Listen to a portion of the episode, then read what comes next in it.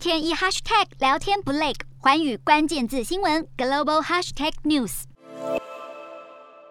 美国现在呢，通膨居高不下，因此美国联准会三月升息已经成为了定局。如今唯一的问题就是升息的幅度以及速度哦。那根据纽约联准银行的总裁 Williams，他十八号的时候就表示，联准会应该会在三月的时候开始升息，来抑制像是过高的抗通膨。但是，一开始他认为是幅度不应该要太过的激进。那现在美国联邦基金利率是在百分之零到零点二五之间。不过，随着联准会着手要来紧缩货币，全球主要的投行都预期了。二零二二年联准会的升息幅度将会在一百五十到一百七十五的基本点之间。那各家的预估状况是如何呢？我们就一起来看呢。像是这个 J.P. Morgan 跟高盛，他们预测升息都从原来的五次上修到七次。那每次二十五个基点，二零二二年将升息一百七十五个基点。那美国银行呢，Bank of America，它是预期升息七次。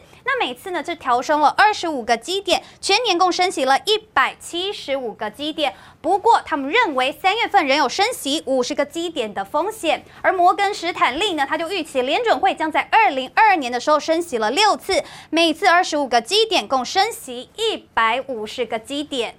那在成本不断的增加、通膨节节上升之际呢，美国一月消费者物价指数跟去年同期相比哦，上升了百分之七点五。那这个呢，是一九八二年二月以来的最大升幅，创下了四十年来的新高。现在很多企业都开始变相的涨价，像是找名目要加收新的费用，或者呢缩减服务，还有就是改变包装的内容物哦。像是呢，原本有一些饭店，它是一天更换一次床单，但现在就改成只在旅客退房后才来更换床单，以及呢，这个 Disneyland 取消了机场免费接驳车的服务，还有就是汽车经销商。它大大幅调整挡泥板以及配件的价格，那这些变相的涨价，其实都惹怒了美国的前劳工部长赖克，他直接点名了，像是星巴克，明明呢，二零二二第一季的获利成长呢是到百分之三十一，还有很多知名的大企业，像是麦当劳、Chipotle 以及 Amazon 等等。